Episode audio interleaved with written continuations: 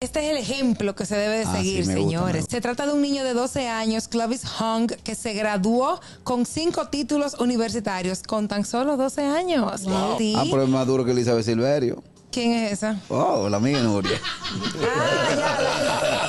Es la persona más joven en graduarse en el Fullerton College. Se va a quedar con Laguna cuando crezca. ¿Por qué? Uy, Porque ¿por él no qué? va a saber lo que se siente que te estén por agarrar un chivo.